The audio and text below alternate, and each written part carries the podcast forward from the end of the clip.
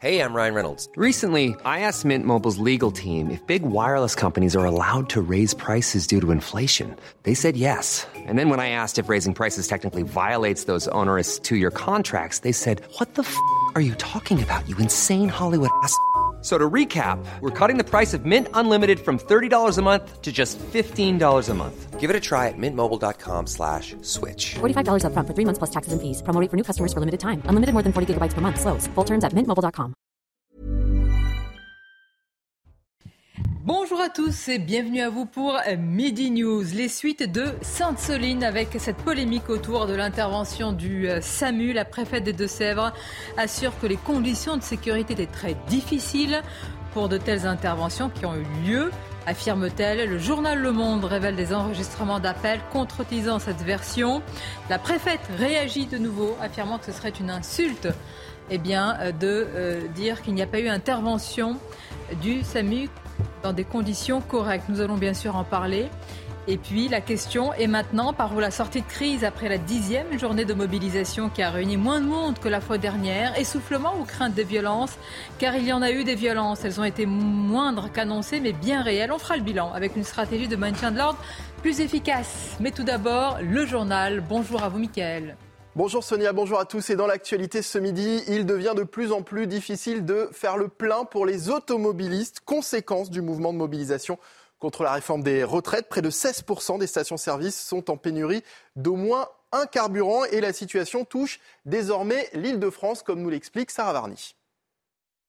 Dans trois départements de la région parisienne, plus d'un tiers des stations manquent d'au moins un type de carburant. Pour les automobilistes qui cherchent du gasoil, moins de problèmes, moins de difficultés ce matin. Mais pour ce qui est euh, de l'essence, regardez, bon nombre de stations affichent zéro pour le niveau du samplon 95 et du samplon 98. Euh, Certains automobilistes que nous avons rencontrés ce matin désespèrent pour trouver de l'essence et remplir leur réservoir. 33% des stations euh, des Yvelines sont impactées par cette pénurie.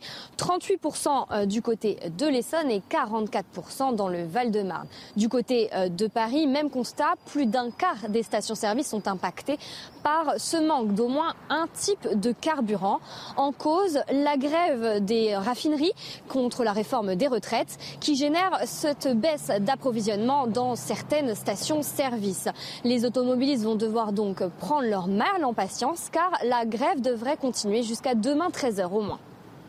Et ça, c'est une bonne nouvelle si vous habitez euh, la capitale. Les poubelles devraient à nouveau être ramassées à, Paris, alors que près de 10 000 tonnes de déchets étaient restées non ramassées euh, ces derniers jours. La CGT a annoncé qu'elle suspendait la grève des éboueurs parisiens dès aujourd'hui. Le syndicat précise avoir besoin de rediscuter avec les agents et espère remobiliser une décision qui n'a pas empêché le blocage ce matin de l'incinérateur d'ici les Moulineaux au sud-ouest de Paris. Dans l'actualité également, l'âge minimum pour conduire une trottinette euh, électrique relevée de 12 à 14 ans. Les amendes qui vont avec vont également augmenter. Elles passeront de 35 à 135 euros. Écoutez le ministre des Transports, Clément Beaune, votre invité Sonia ce matin sur Europe 1. Les trottinettes aujourd'hui, c'est un tiers des Français qui en ont déjà utilisé. C'est près de 3 millions de personnes qui en possèdent une eux-mêmes dans leur famille. C'est 100 euh, 000 trajets par jour sur les trottinettes en libre service. C'est combien d'accidents? Dans plus de 200 000 euh, villes mhm. françaises. C'était euh, l'an dernier 25 à peu près accidents mortels. C'est sérieux. Et donc, comme tout mode de transport, c'est le cas du scooter, c'est le cas du vélo qu'on fait il y a plusieurs années, l'arrivée dans nos villes, parfois dans nos campagnes, il faut réguler, oui. il faut organiser les choses et il faut sanctionner les mauvais comportements. Et puis Bruno Le Maire avait promis qu'il n'y aurait pas de mars rouge et pourtant les prix de l'alimentaire continuent de flamber. L'inflation atteint désormais 16,2% sur un an contre 14,5% euh, fin février. Sur un mois, les prix ont donc augmenté de 1,7%. Le phénomène devrait même s'amplifier d'ici le mois de juin. Voilà pour euh, ce journal. Place à Midi News à présent avec Sonia Mabrouk et ses invités. Effectivement, merci à vous, Mickaël. On accueille Jérôme Jiménez. Bonjour à vous. Merci d'être là. Porte-parole IDF UNSA Police. Évidemment, on va parler du jour d'après, du bilan de cette mobilisation. Moins de violence que prévu, fort heureusement. Mais voyez, on en est au point où on doit se réjouir qu'il y ait moins de violence. Il y en a eu quand même. Nous allons en parler. Euh, avec nous également Olivier D'Artigol. Merci et bonjour. cher Olivier. Elisabeth Lévy, directrice de la rédaction de Causeur, bonjour à vous. Je salue également Kevin Bossuet, professeur d'histoire, bonjour à vous. Notre journaliste Amaury Bucco est présent également. Bonjour à vous Amaury. Avant de parler des suites de Sainte-Soline, cette information, le Conseil constitutionnel rendra sa décision le 14 avril. Donc, quelle décision? Eh bien, sur l'aspect constitutionnel ou pas de tout le texte et partie du texte. Donc voilà, le 14 avril, nous serons fixés au moins sur cet aspect-là, qui n'est pas anodin. Nous sommes d'accord. Non, ce qui est amusant, c'est que tout le monde a l'air de considérer désormais que le Conseil constitutionnel qu'on nous annonce d'habitude comme les sages, la neutralité du droit, tout le monde comprend que c'est un organe politique. non, il aura à se prononcer sur les questions constitutionnelles, sur le véhicule législatif, sur, sur, les articles non financiers. Ce qui est intéressant, c'est la concomitance avec l'agenda donné par Emmanuel Macron à Elisabeth Borne pour élargir sa majorité ou pas. Ça peut donc être, sur ce moment-là, un moment, un temps politique qui n'est pas que celui du Conseil constitutionnel. Les suites, Sainte-Soline, polémique autour de l'intervention du SAMU. La préfète des Deux-Sèvres assure que les conditions de sécurité, bon, d'ailleurs c'était visible quand même, extrêmement visible même, d'intervention des, euh, des médecins du SAMU étaient très compliquées. Le journal Le Monde a révélé des enregistrements d'appels entre un médecin une avocate de la Ligue des droits de l'homme et le SAMU affirmant en tous les cas ces appels ou parties ou euh, l'entièreté de l'échange euh, indiquerait qu'il y aurait eu eh bien, des, des contre-ordres, en tous les cas, pour que cette intervention euh, n'interviennent pas. Voici le droit de réponse du SAMU. Nous n'avons pas été obstrués dans l'exercice de notre fonction, mais bien assurer euh, les soins dans des circonstances particulièrement dangereuses pour nos équipes. Faut-il le rappeler, évidemment, quand les médecins et le SAMU interviennent, il faut aussi qu'ils soient protégés pour qu'ils puissent euh, le faire. Alors, attendez, d'abord, les circonstances à Maury euh, Bucco, il y a eu la préfète qui a de nouveau réagi, qui a dit que ce serait une insulte finalement de remettre en cause euh, cette, cette, version. Qu'en est-il? Tout à fait Sonia. Et pour revenir sur le tweet qu'on a, eu, on a vu à l'écran à l'instant, en fait ce tweet il répond, il a été rédigé il y a quelques jours, euh, répondait déjà à des articles de presse qui avaient été rédigés dans la foulée de ces manifestations interdites. Et effectivement, en fait, c'est la version d'abord des manifestants, de la Ligue des droits de l'homme, puis de nombreux médias euh, comme Mediapart, Libération Le Monde, qui affirment effectivement que les forces de l'ordre auraient quelque part sciemment interdit au secours de se rendre auprès des, blessés des manifestants euh, pour les laisser euh, crever, enfin pour, pour, les laisser voilà, en, mal en point. Et en fait, alors effectivement, ça a immédiatement été d'abord contredit par le SAMU qui a, qui a rappelé que son devoir c'était de secourir euh, des individus et non pas de, servir euh, les forces de l'ordre. Mais ça a également été euh, rappelé par la préfecte des Deux-Sèvres qui a donc rédigé un long communiqué. Alors qu'est-ce qu'on apprend dans ce communiqué? Et également, on s'est entretenu avec les responsables du SAMU. C'est que d'abord, il y a eu une préparation en amont de ces manifestations. Le problème, c'est que ces manifestations, elles étaient interdites et non déclarées. Et donc, il n'y a pas pu avoir en amont une coordination entre la préfecture, les secours et les organisateurs de la manifestation. Ça, c'est le premier point. Le deuxième point, c'est que quand il y a eu des manifestants blessés, eh bien, ils étaient extrêmement difficiles à géocaliser puisqu'on parle de champs et donc il n'y a pas d'adresse précise. Et donc euh, c'est seulement grâce au, signal des téléphones portables euh, des manifestants qui appelaient que petit à petit, eh bien, les forces de l'ordre et les secours ont pu géolocaliser ces manifestants blessés. La troisième chose qu'on apprend, c'est aussi que euh, les organisateurs avaient appelé leurs manifestants eh à se tourner vers les street medics. Vous savez, ce sont à la fois ces militants et médecins euh, qui viennent un peu sur les champs de bataille des manifestations pour leur porter secours. Et donc, euh, ces street medics n'ont pas forcément orienté derrière ces manifestants blessés vers les secours officiels comme le SAMU ou les pompiers. Et enfin, la dernière raison, eh bien, qui est au cœur en fait de ce débat, c'est la sécurité des ambulances et des camions de pompiers. Euh, puisque, alors là, effectivement, peut-être que les forces de l'ordre ont expliqué aux ambulanciers eh bien qu'ils n'avaient pas la possibilité de se rendre dans certains endroits parce que c'était trop dangereux.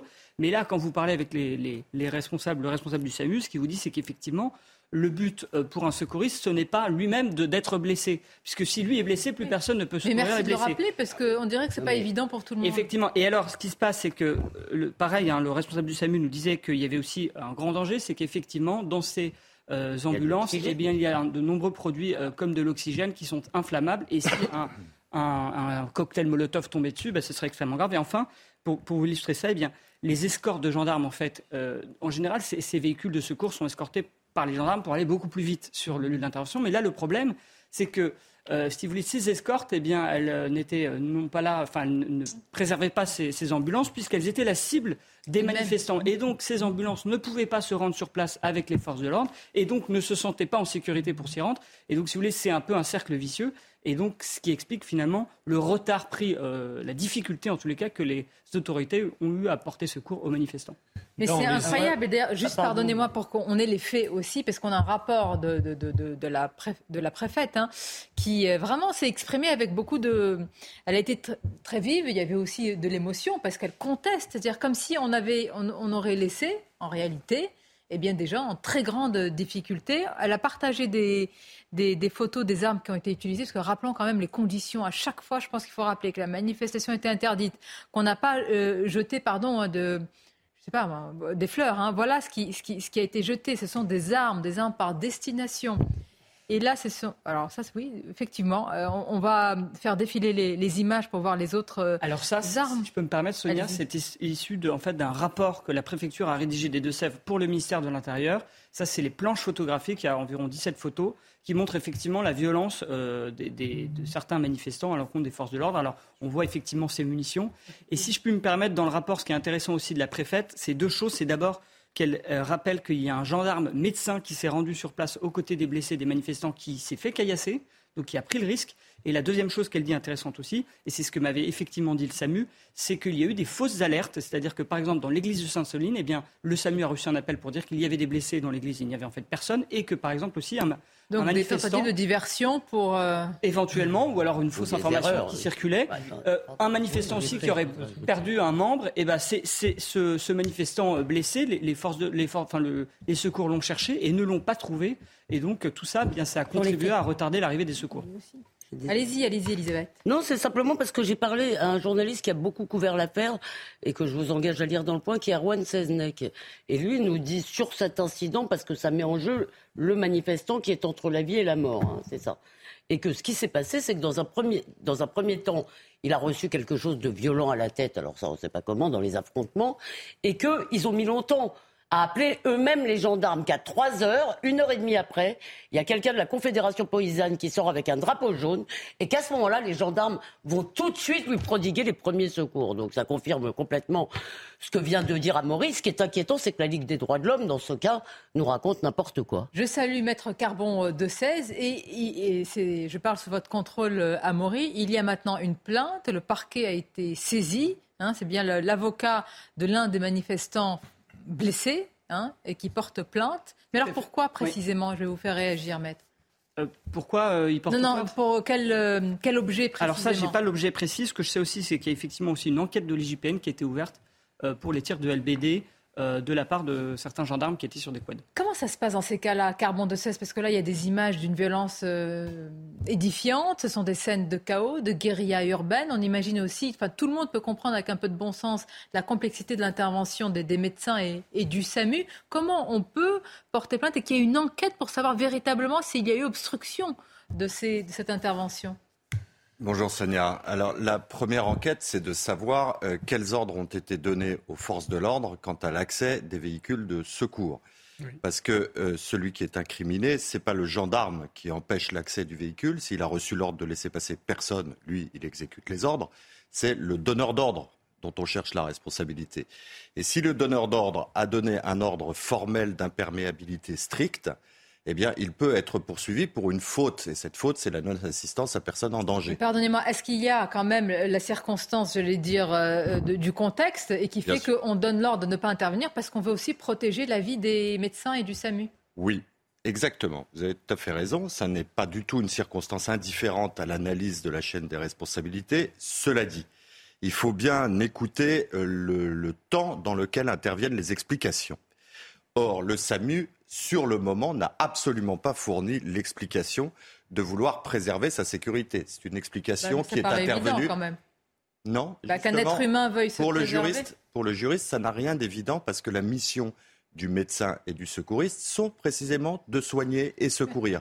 Et vous voyez, euh, il y a un exemple qu'on connaît très bien, c'est celui des French Doctors. Euh, qui euh, n'hésitaient pas à aller sous le feu ennemi. Si vous voulez euh, demander à Xavier Emmanueli, que vous connaissez les conditions de son intervention au Salvador, c'était sous le feu ennemi. Et la circonstance qui consiste à dire mais on va les escorter pour garantir leur sécurité, c'est celle-ci qui en droit est une mise en danger du véhicule de secours. attendez, là vous avez entièrement raison sur le débat juridique. À la, question. Oui, mais pardonnez-moi. mais c'est le fond du débat. Vous me demandez comment on met en cause la responsabilité juridiquement. Je suis en je l'entends. Et il y a quand même un contexte politique parce qu'il est porté, cette accusation a été reliée par des élus qui étaient présents, des élus notamment de, la NUPES, euh, Olivier D'Artigol, qui, quand ils étaient présents, avaient qualifié ce qu'on est en train de voir de balade champêtre. Oui, non. Si, si. Oui, oui, ah, bah, si. oui non. Madame non, je dis que ça n'était. Oui, je, ne conteste bah, pas qu'ils aient dit ça. Je disais que ça n'était en effet pas. C'était un grand bourbier et certainement pas quelque chose de quelque chose de bucolique. Je voudrais faire euh, dans le prolongement. Vous avez donné beaucoup d'éléments. Il y en manque un. Euh, qui peut poser problème. C'est un enregistrement, donc une source audio, avec un échange entre les soignants et euh, des donneurs d'ordre, sur le fait qu'à un moment donné, l'intervention pourrait avoir lieu, qu'il y a un moment qui permettrait cette intervention et qu'elle n'a pas lieu. Cet enregistrement, qui circule un peu, on le trouve facilement, euh, il va falloir le voir les circonstances, première chose. Deuxième chose, moi j'imagine aucunement l'autorité préfectorale prendre une décision comme quoi on ne vient pas en aide à quelqu'un qui est en urgence absolue.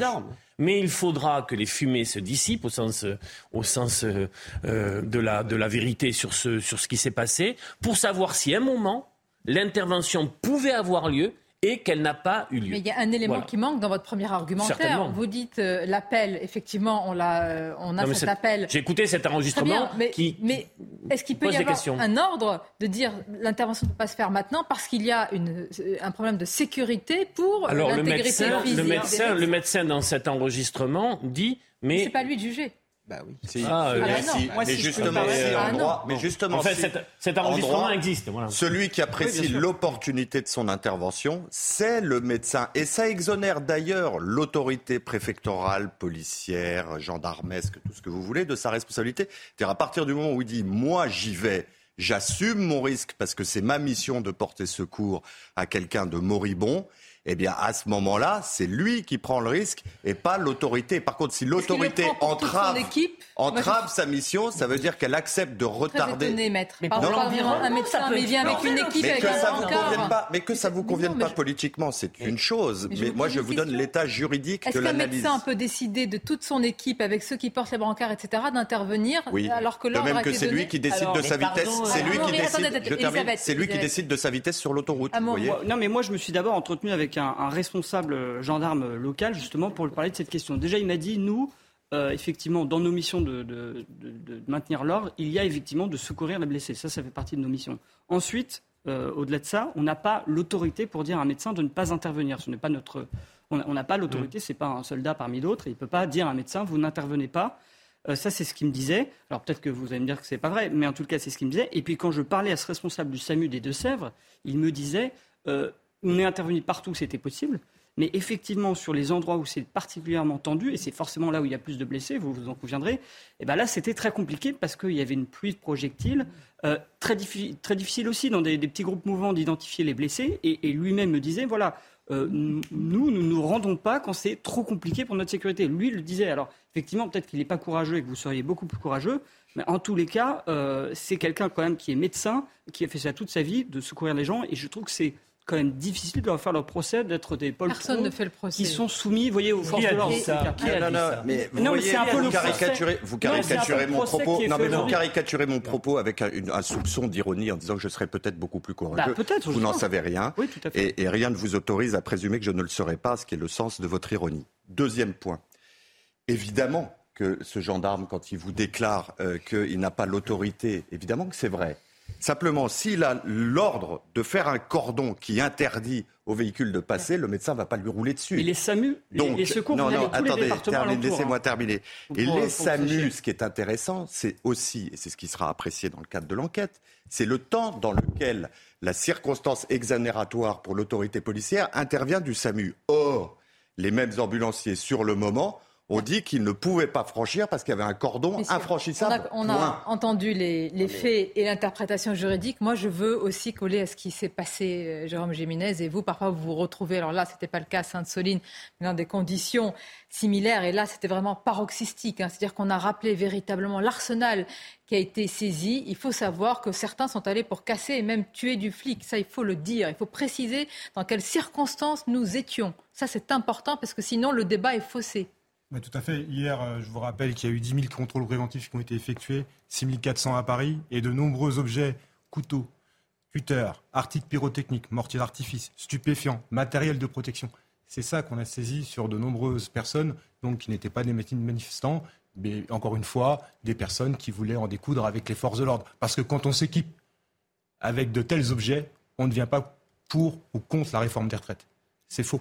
Il va y avoir une, euh, une enquête. pour la ressource nous, Nous ne sommes pas là pour. Euh, ouais. De toute façon, euh, quand il y a deux personnes déjà entre la vie et la mort pour un sujet, euh, ce n'est pas une question d'importance du sujet, mais en arriver là, c'est que vraiment il y, a, il y a, un problème, il faut le mhm. dire, et que si il y a un décès, ce sera un drame évidemment humain, personnel, mais ce sera un sujet politique, là, d'une très grande importance, c'est peut-être un basculement. Rappelez-vous ce qui s'était passé d'ailleurs plus largement, c'était le barrage de Stevens, il y avait eu un mort, le projet s'était arrêté, etc. Moi, ce qui me préoccupe, c'est qu'il y avait quand même des élus. Euh, dont certains avec une écharpe, il y avait une députée, euh, qui a quand même fait tout un, sur les réseaux sociaux, elle a raconté la journée, mais alors soit on est dans une réalité parallèle et qu'on ne voit pas les mêmes images, je sais pas. et donc, elle parlait d'une manifestation pacifiste. Et que si les forces de l'ordre n'étaient pas intervenues, tout se serait bien passé. Alors, expliquez-moi, quand on vient avec un arsenal, quelle est l'intention? Planter des fleurs? Je ne sais pas. Oui, non, mais c'est. Mais c'est sans ironie. D'autant plus raison. non, non, vous avez d'autant plus raison que si vous voulez, il suffit de regarder vos images pour voir qu'il y a un bloc qui charge l'autre et que c'est les manifestants qui chargent les forces de l'ordre. Ce n'est pas les forces de l'ordre qui vont au contact des manifestants. Ce qui ne veut pas dire qu'on légitime, attention, qu'il y ait des blessés et qu'ils soient dans un état grave. je préfère le préciser, mais quand même l'intention de départ me paraît importante dans une action. Oui, c'est la stratégie du chaos par le chaos, encouragée par les élus de la France insoumise qui veulent une insurrection dans ce pays et qui pensent en, finalement en retirer les fruits. Je voudrais d'abord dire que cette manifestation est illégale. C'est-à-dire qu'à partir du moment où on va manifester dans le cadre d'une manifestation illégale, on est déjà dans l'illégalité. En outre, Jérôme l'a très bien dit, beaucoup de manifestants qui sont venus sont venus avec des armes qu'on pourrait qualifier d'armes de guerre. Des barres de fer, des boules de pétanque. Dans quel but? Non pas pour protester contre les bassines, mais pour taper sur des policiers. Et là, depuis plusieurs heures en France, on a tout un débat pour savoir si la police a bien ou mal agi, si les médecins ont bien ou mal agi. Moi, j'ai l'impression d'un renversement des valeurs. Le problème, ce sont ces manifestants qui sont venus taper sur la police. Et dernière chose aussi que je voulais dire sur les élus de la République. Quand vous avez des gens avec une écharpe tricolore qui, qui sont députés, qui participent à une manifestation illégale et en plus qui nous racontent que tout se passe bien et que le problème vient de la police, c'est une remise en cause de l'ordre républicain, c'est une remise en cause finalement de nos institutions républicaines. Quand on est un élu de la République, on soutient notre police républicaine. Et ce qu'est en train de faire Jean-Luc Mélenchon, ce que sont en train de faire les députés de la NUPES et les élus de la NUPES, c'est juste inqualifiable. Là, c'est une Encore... Là, on n'est pas dans un débat euh, transpartisan. Non, mais c'est sur, le, là, sur les mots. On est où dans la République On est en Oui, mais c'est sur les mots. Est-ce qu'on peut encore se dire qu'il y a des manifestants pacifiques qui ne veulent pas les 64 ans? Attendez, Sonia.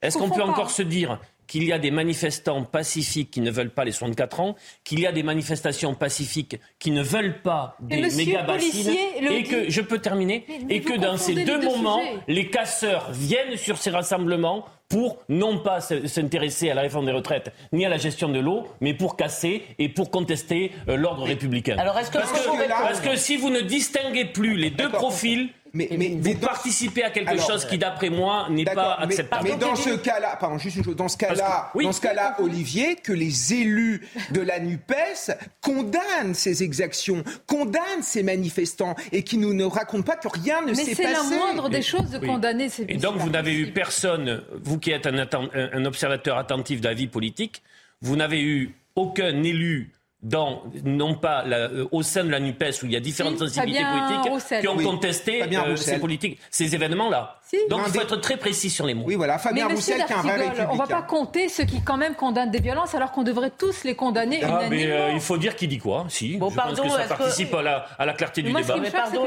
moi, je, n'accepte pas qu'on puisse dire que la NUPES n'a rien dit. D'accord, alors Fabien, la, la NUPES, moins Fabien Roussel. Sûrement. Vous êtes très sourcilleux, bien sûr, attention, surtout ne pas égratigner, ne pas surtout dire du mal de ces gentils personnes tellement pacifiques. Pardon, je suis en train de parler. mais d'abord, tu passes le temps. D'accord, oui, mais c'est pas possible.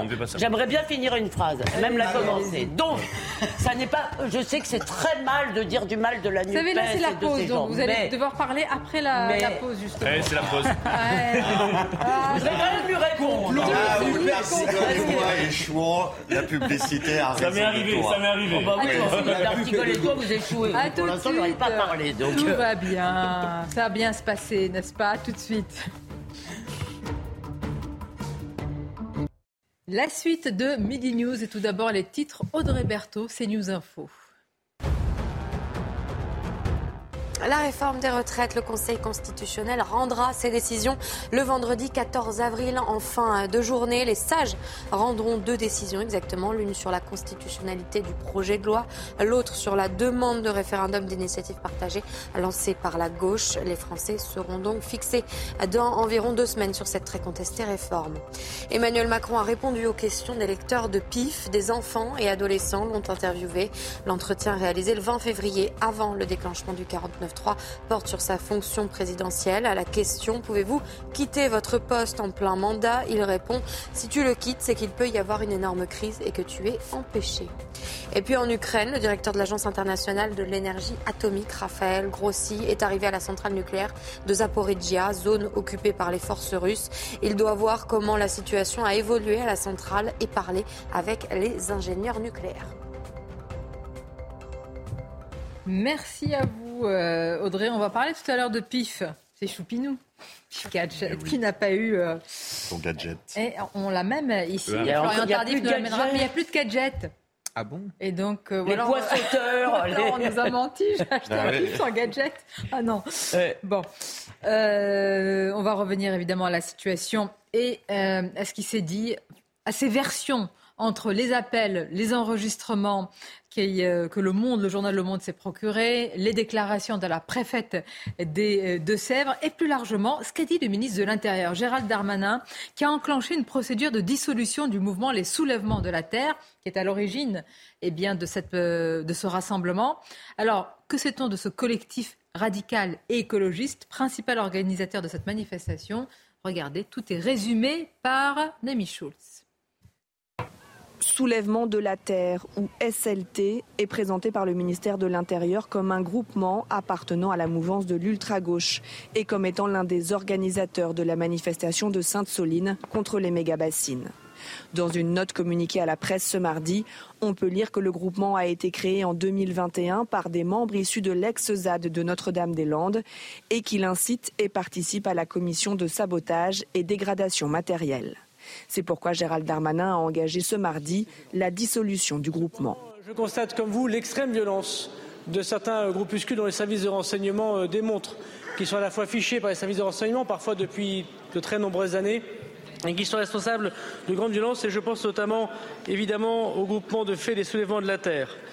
Plusieurs envahissements d'entreprises, plusieurs euh, exactions fortes contre les forces de l'ordre, plusieurs destructions de biens, plusieurs des centaines de gendarmes ou de policiers blessés Plusieurs, euh, en effet, appellent à l'insurrection. J'ai donc décidé euh, d'engager la dissolution des soulèvements de la terre. Une procédure de contradictoire va donc être envoyée aux responsables du groupement qui pourra y répondre. À l'issue, le gouvernement décidera ou non de déposer un décret de dissolution en Conseil des ministres. Alors, fermeté du ministre de l'Intérieur, action-réaction, dissolution? Non, mais oui, bien vous sûr. d'accord mais vous avez promis de répondre, de pouvoir répondre à Olivier D'Artigol sur cette distinction entre les gentils manifestants et les méchants casseurs. J'en ai assez. C'est vrai dans les défilés syndicaux. Il y a on peut distinguer clairement des manifestants et des casseurs. À Sainte-Soline, c'est pas vrai du tout, parce que dès le départ, ce sont des groupuscules qui sont effectivement dont le but au-delà des bassines et de renverser le capitalisme, de créer des ZAD. Et d'ailleurs, un certain nombre de gens ont été recrutés à Notre-Dame-des-Landes et ils sont venus. Donc il y a une espèce de tourisme zadiste euh, qui euh, s'installe. Ces gens-là ne sont pas des démocrates parce qu'il ne leur a peut-être échappé, mais euh, collectivement, nous n'avons pas décidé de sortir du capitalisme et nous ne le voulons pas. Donc cette distinction est vraiment fatigante. Quant à la dissolution, je ne vois pas pourquoi on dissoudrait Génération Identitaire et pas eux. Attendez, attendez, juste sur la distinction, pardon, euh, entre et on va en parler tout à l'heure, les manifestants hier évidemment euh, en, nombre encore euh, dans les cortèges contre la réforme de retraite, oui. Là, euh, c'est ce que j'ai dit au début. J'ai dit dans les défilés syndicaux, oui. oui. Mais à Sainte-Soline, je considère que cette distinction eh ben n'a pas lieu d'être parce que tout le monde vient en sachant qu'il va y avoir des violences. Les gens arrivent, on les voit. Enfin, vous allez me remontrer. Alors c'est ça le sujet qui m'intéresse. C'est-à-dire que dès le départ, pour Elisabeth c'est factuellement inexact parce que au tout début du rassemblement, il y a bien évidemment notamment des, locaux, des citoyens, qui sont en désaccord avec cette proposition pour la gestion du cycle de l'eau, qui euh, viennent pour le dire très pacifiquement. Sur une propriété et qui, privée. Et qui, euh, on peut contester ça, mais qui, au regard de la. J'arrête. Mais c'est la loi. Non, mais par... Non, mais la loi, précisément pour apaiser un peu les, choses et puis finir par répondre. Bien sûr, c'est pas grave la, disputation, mais c'est tout le fond du sujet d'ailleurs. C'est pas grave hein. si euh, on piétine un outil de travail. Bien sûr que si, c'est très grave. Mais bien sûr que si, c'est très grave. Il y a un agriculteur qui a mis son terrain à disposition pour une forme pacifique de cette mobilisation. Et ces gens, quand ils voient la tournure prise par les événements et voir arriver les professionnels de la casse et du désordre qui n'en ont rien à faire de la gestion du cycle de l'eau, eh ils repartent chez eux, ils s'en vont. Jérôme Jiménez, est-ce qu'il y a parmi ces... Alors vous n'y étiez pas, mais est-ce qu'il y a parmi... Là, on ne parle pas des cortèges de, la réforme des retraites, on parle de combats qui sont très précis, on parle d'un collectif qui se définit lui-même hein, comme un réseau écologiste radical, qui appelle ses membres à se concentrer, à concentrer leurs forces, je cite, pour, je suis allée sur leur site, hein, pour cibler, afficher, perturber et bloquer par tous les moyens, tous les moyens, les industries qui dévorent la terre, et cela partout, elles sont... Alors, ce n'est pas d'eux dont je parlais. Oui, non, mais je crois, qu'Olivier a assez raison. On peut pas, faut vraiment distinguer ces deux populations qui ne viennent pas du tout pour les mêmes euh, motivations, si je puis dire. Et après, euh, ben, c'est, je ne commenterai pas les, vous savez très bien hein, les, euh, propos de Gérald Darmanin ou ses moments politiques, mais par contre, euh, ça s'inscrit aussi dans la, du fait qu'il faut protéger ceux qui nous protègent. Et ces images, parce que j'en ai qui ont, qui circulé de Sainte-Soline, j'en ai discuté avec beaucoup de policiers, et je peux vous assurer qu'hier, ils les avaient tous en tête.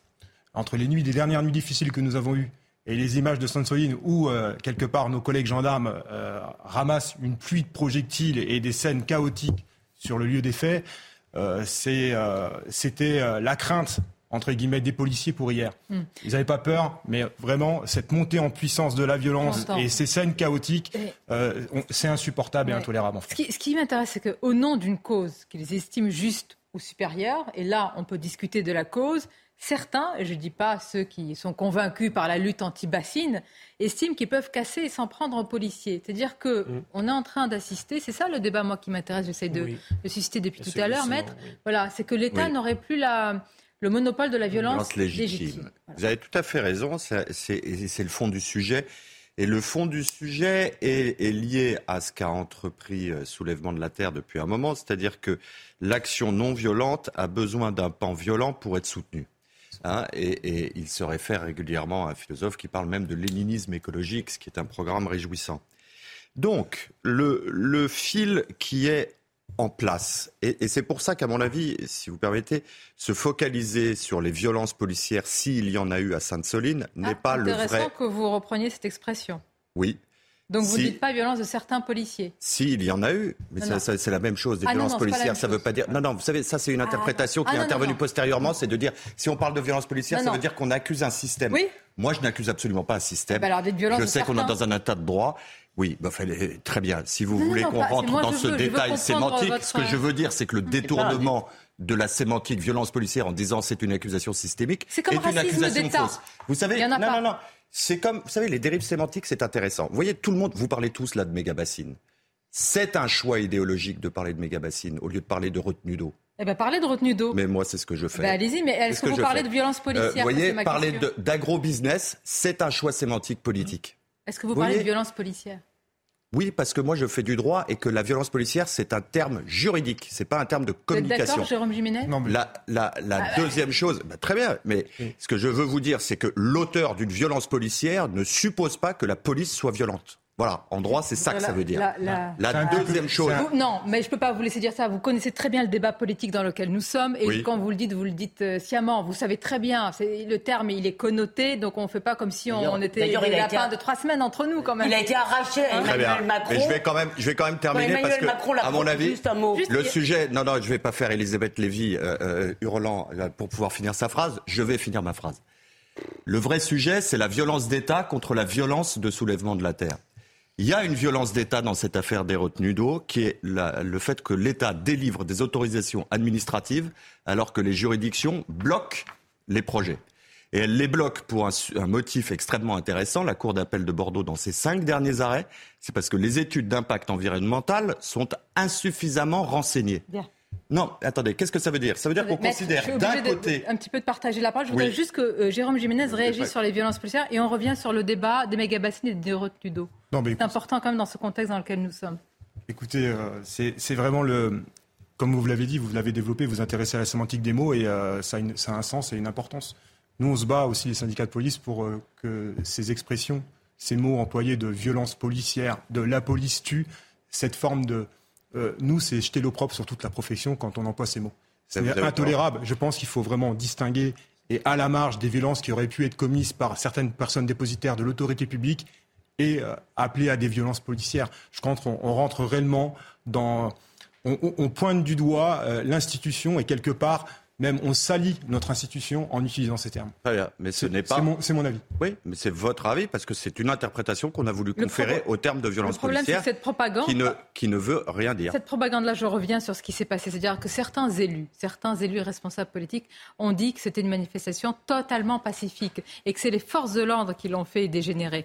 Cette propagande, parce qu'il faut appeler les choses par leur nom, puisque vous êtes attaché à la sémantique, elle infuse dans l'esprit de certains, et en particulier de la jeunesse. Et pour une partie, une partie, petite partie, les policiers sont devenus les ennemis. Quand vous êtes dans un pays comme ça, qu'est-ce qui peut arriver? Et c'est ça le risque. Une petite partie, d'abord, c'est pas une si petite. Et juste pour euh, apporter au débat euh, sémantique, vous rappelez-vous que quand, euh, je sais plus, c'était sur euh, un média en ligne brut, quand les journalistes de Brut ont arraché le mot violence policière à Emmanuel Macron, ça a été considéré dans le camp des antipolices comme une grande victoire Tout le monde politique. sait que c'est- que c'est Parce connoté. que, effectivement, vous avez raison, si on prend les mots stricto sensu, ça ne veut pas dire forcément ce que, ce que nous disons. Maintenant, ça a acquis cela dans le vocabulaire politique et dans le débat. Et qu'est-ce que ça veut dire, ce que vous venez de dire, Elisabeth? Ça veut dire que c'est bien une interprétation politique d'un terme qui n'en comporte aucune connotation.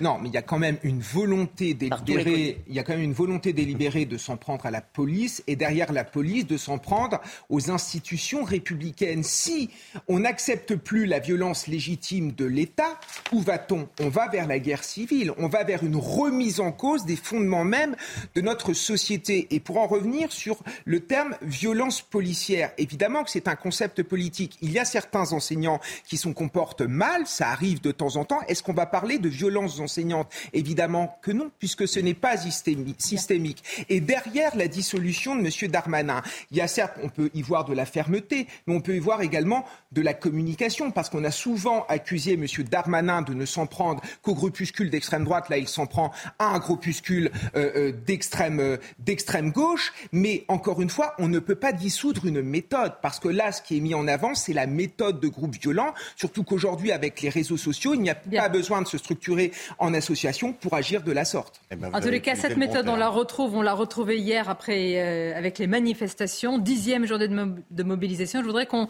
qu'on voit le bilan. Il est résumé par Maureen Vidal. Eh ben, ce sera dans quelques instants. En tous les cas, il y a eu moins de violence hier qu'annoncé. On est étrangement dans un pays. Il faut se féliciter qu'il y ait moins de violence, mais il y en a eu quand même. Bah, il y en a eu quand même, Sonia, vous avez raison de le préciser. Moi, je vous rappellerai, bon, déjà, on va une nouvelle fois, et on se doit, après une dixième journée de manifes- manifestation, et sans vous parler des, rassemblements nocturnes, féliciter bien évidemment les 13 000 forces de l'ordre qui ont été engagées sur ce dispositif hier.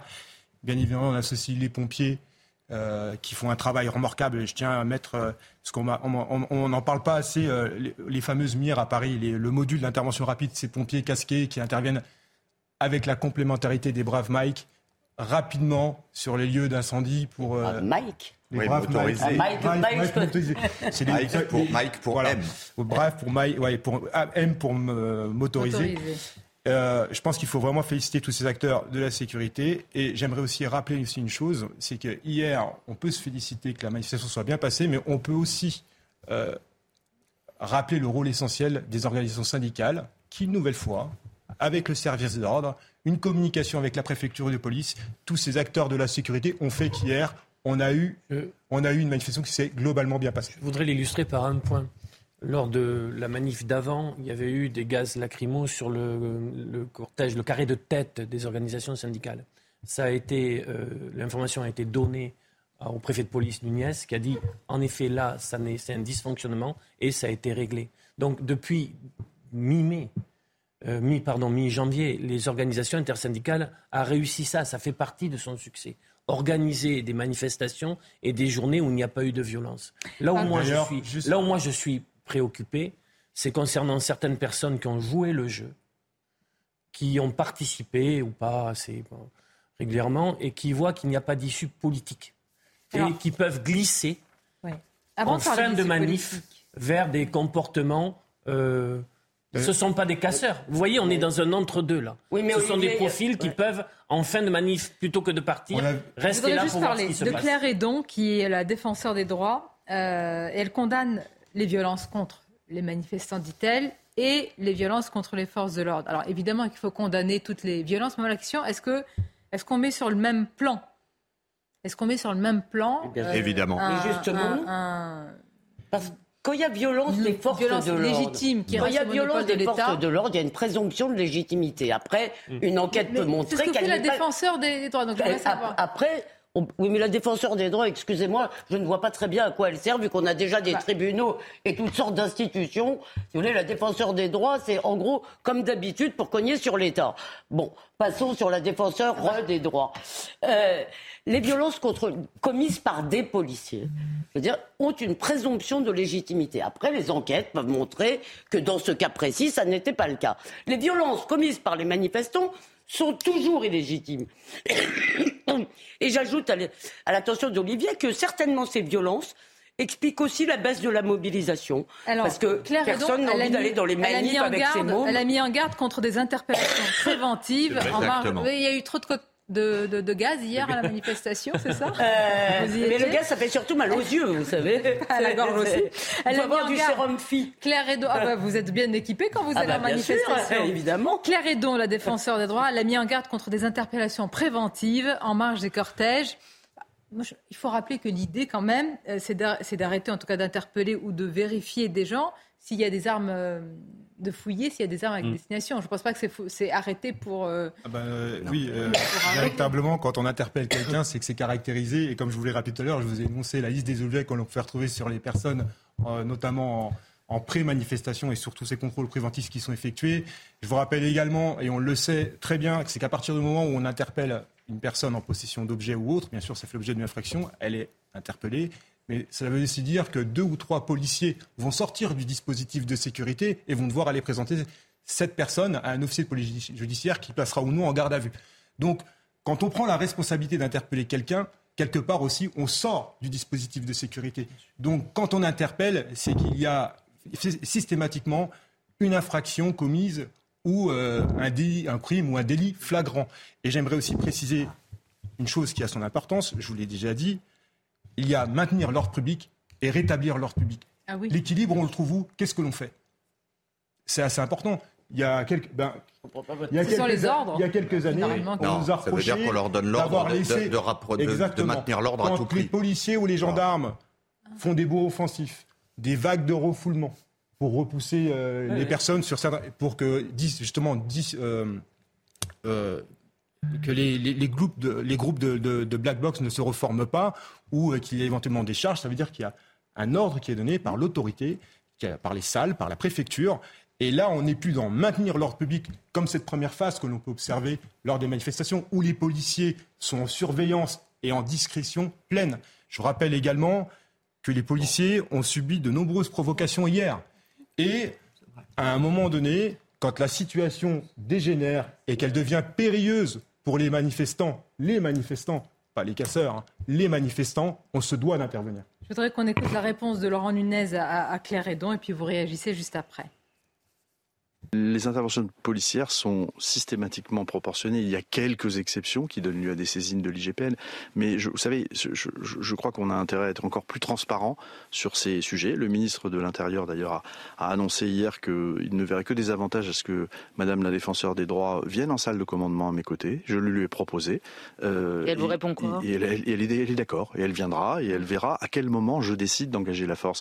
Non, mais l'addition des Braves n'est pas à l'ordre du jour. Ce sont des unités de maintien de l'ordre formées pour ce faire. La seule différence, c'est qu'ils sont très mobiles. Ils se déplacent à moto pour pouvoir se rendre plus vite d'un point à l'autre, ce qui est très utile contre des groupes, contre des groupes mobiles.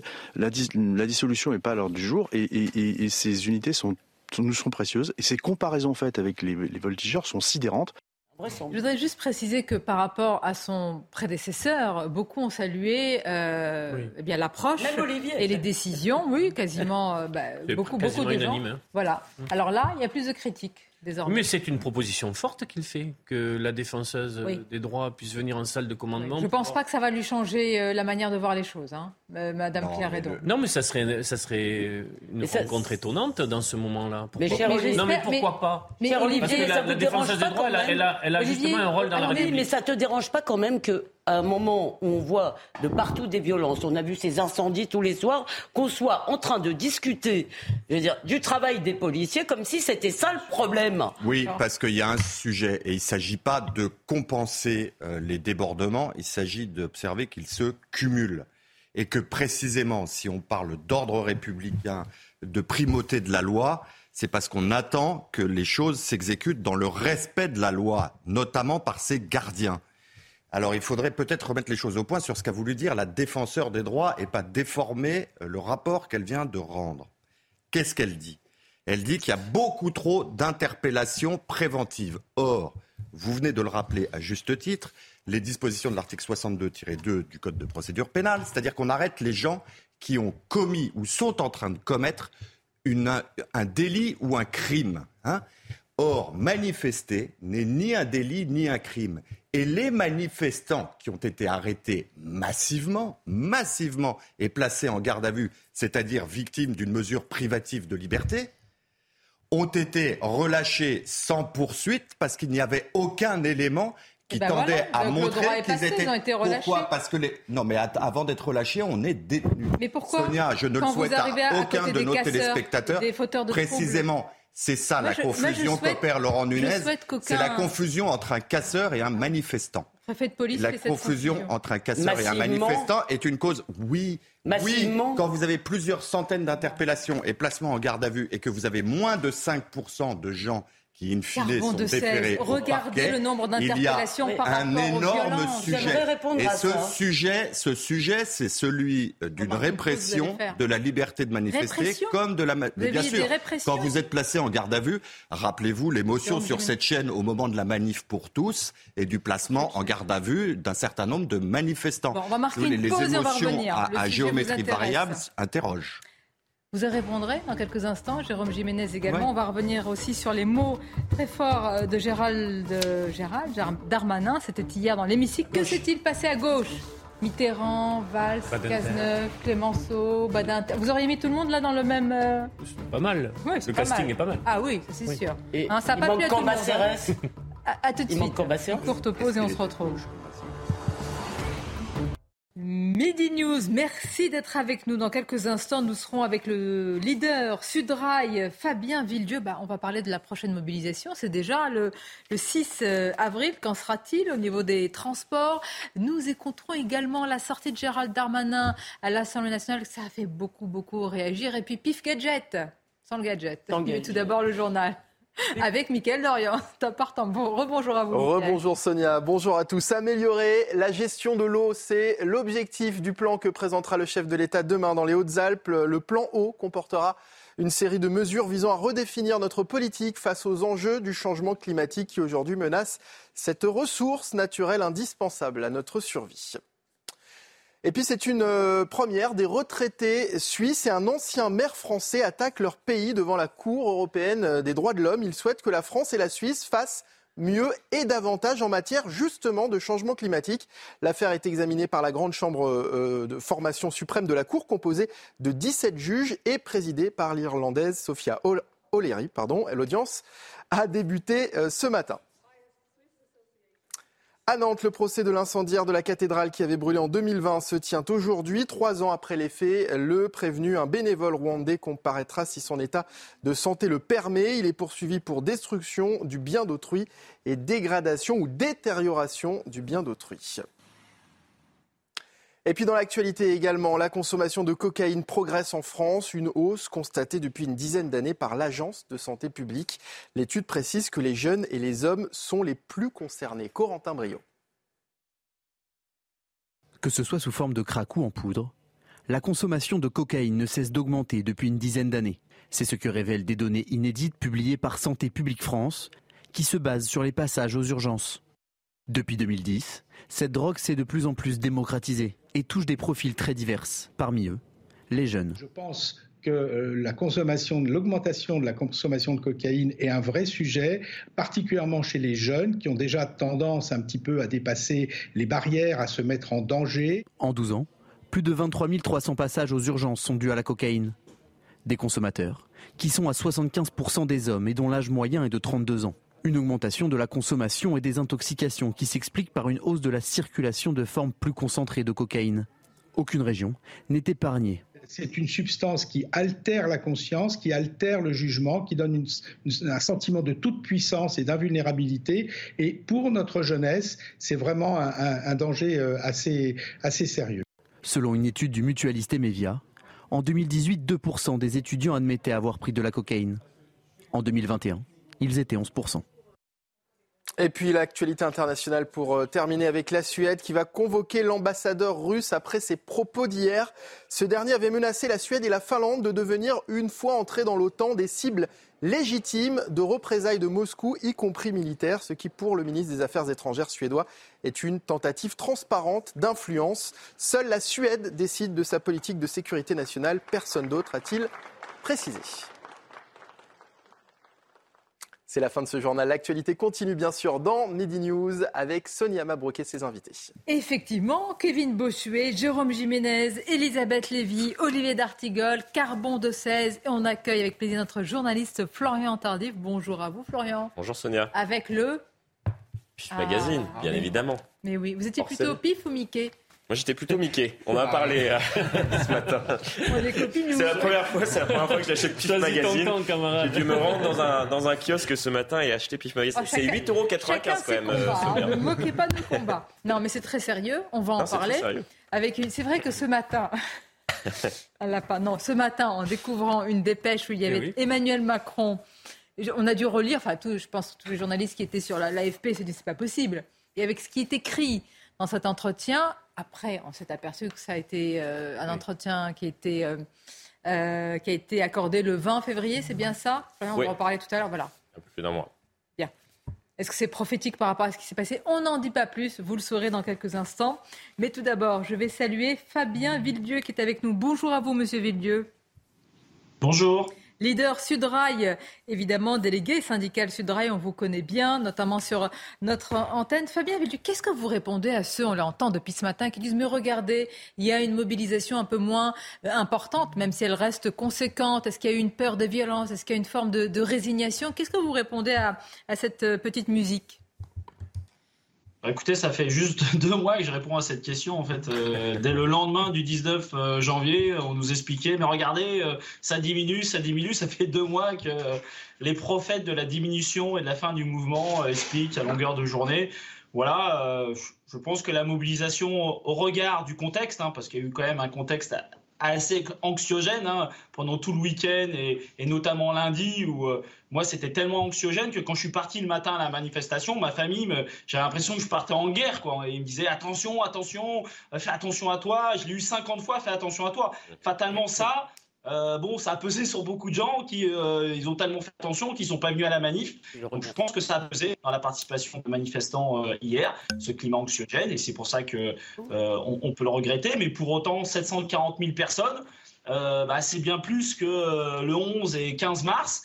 C'est bien plus que, c'est quasiment autant que la plus grosse manifestation de décembre 2019. C'est trois fois plus que la plus grosse des manifs de Gilets jaunes. Donc on reste encore sur un niveau de mobilisation qui est suffisamment important pour vous dire, tout, pour, répondre à, pour répondre à cette question, eh ben, c'est pas terminé. Voilà. Alors je vais aller dans votre sens parce que c'est vrai que quand on, on observe une légère décrue, on a tendance à dire démobilisation. Il faut se rendre compte d'abord de l'effort que c'est effort financier et puis plus largement, comme vous l'avez dit, une organisation familiale. La crainte des violences qui, je pense, a quand même beaucoup joué avec des notes du renseignement territorial évoquant vraiment mille éléments euh, radicaux. Donc évidemment, cela a pu euh, jouer. Maintenant, le plus important, euh, Fabien Villeux, c'est ce, ce qui est en train, non pas de se négocier, mais de se mettre en place. Certains parlent d'une porte de sortie de crise qui s'entr'ouvre. Vous y croyez vraiment avec une réunion en début de semaine à Matignon?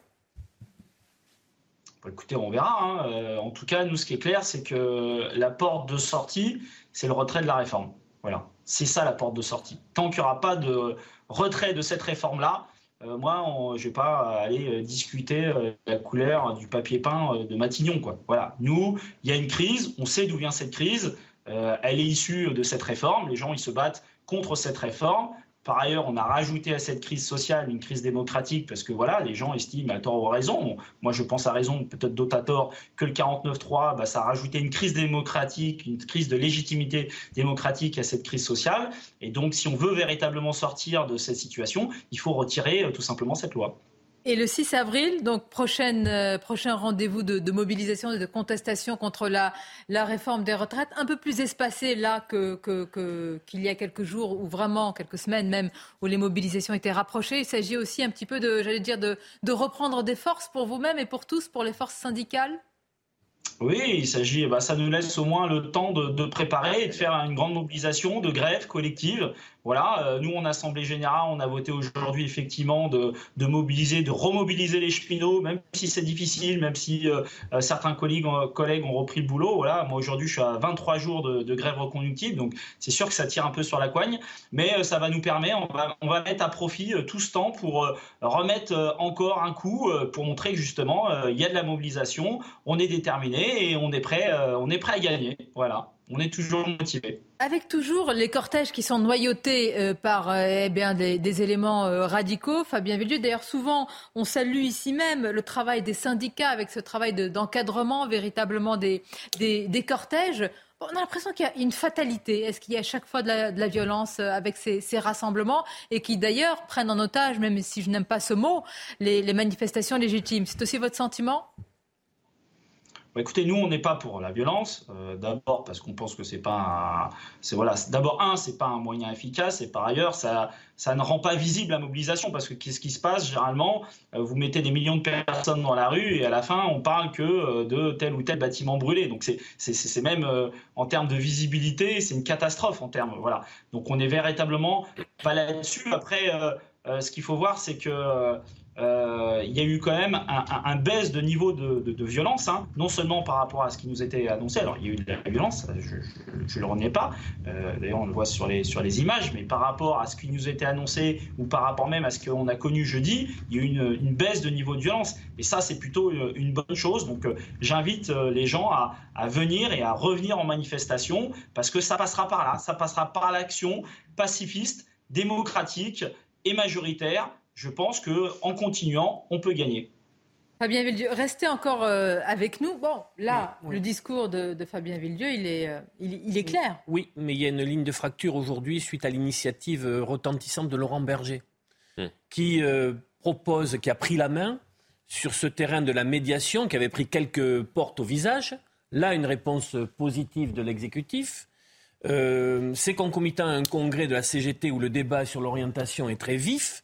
Euh, même tumultueux. Il n'a pas eu le quitus, c'est ça, sur son rapport? Il y a un débat sur la ligne et sur la stratégie à avoir face euh, entre donc ceux qui sont sur médiation, pause pour aller vers un compromis tout en disant on veut parler des retraites, et d'autres qui sont sur le retrait pur, rien n'est. Et on voit bien que le, champ syndical va, être, va, va bouger sur cette ligne-là. C'est le cas, Fabien Villedieu? Bah, écoutez, euh, on nous annonce euh, la division syndicale depuis le 19 janvier. Et, oui, alors effectivement, on a un spectre syndical qui va de la CFTC euh, à Solidaire et la CGT. Donc fatalement, il y a des débats, il y a sûrement des désaccords, mais pour l'instant, on reste en tout cas sur une position majoritaire. Et c'est vrai que cette position majoritaire, on nous annonce la fin, la division syndicale depuis quasiment le 19 janvier, et on réussit à, à la maintenir. Et moi, j'en suis heureux parce que je pense qu'un des éléments qui permet à la mobilisation et qui permet à ce que cette euh, mobilisation soit historique, c'est euh, l'unité syndicale. Vous, vous, ne, vous, serez représenté lundi ou mardi ou mercredi On ne pas la date exacte de, de, ce rendez-vous à Matignon? Bon, On verra ce que dira Solidaire. Moi, en tout cas, je vous donne l'avis de Sudrail. L'avis de Sudrail, c'est le retrait. On y va pour négocier, pour négocier les conditions du retrait. Ça, c'est l'avis de Sudrail. Après, on verra ce que dira. C'est clair. Merci Fabien Villedieu. Merci pour votre intervention en direct sur euh, CNews. On vous dit euh, à bientôt. Je voudrais qu'on résume ce qui s'est aussi passé hier. C'est vrai, quand on dit une démobilisation, une décrue, ça reste quand même conséquent. Euh, même avec les chiffres, si je puis dire, du ministère de, de l'Intérieur. Et il y a eu toujours ces aliments radicaux qui ont noyauté les cortèges. Tout cela est résumé par Maureen Vidal.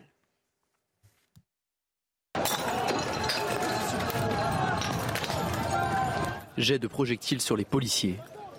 Poubelles incendiées. La capitale était le théâtre de violents heurts entre éléments radicaux et forces de l'ordre hier en fin d'après-midi. En cette dixième journée de mobilisation contre la réforme des retraites, quelques centaines de black blocs ont été recensés. Mobilier urbain détruit, magasins vandalisés, ou encore cette séquence de jets de mortier sur les forces de l'ordre. Des tensions qui ont duré plusieurs heures et ont fait des blessés, au total, 78 interpellations ont été effectuées à Paris. Des objets contondants destinés à viser la police ont été saisis. Est-ce qu'on peut voir une séquence en, particulier? Je voudrais vous faire réagir, euh, Jérôme Jiménez et, tous évidemment autour de, cette table, sur cette euh, séquence. On va la lancer puis on va en parler euh, juste après.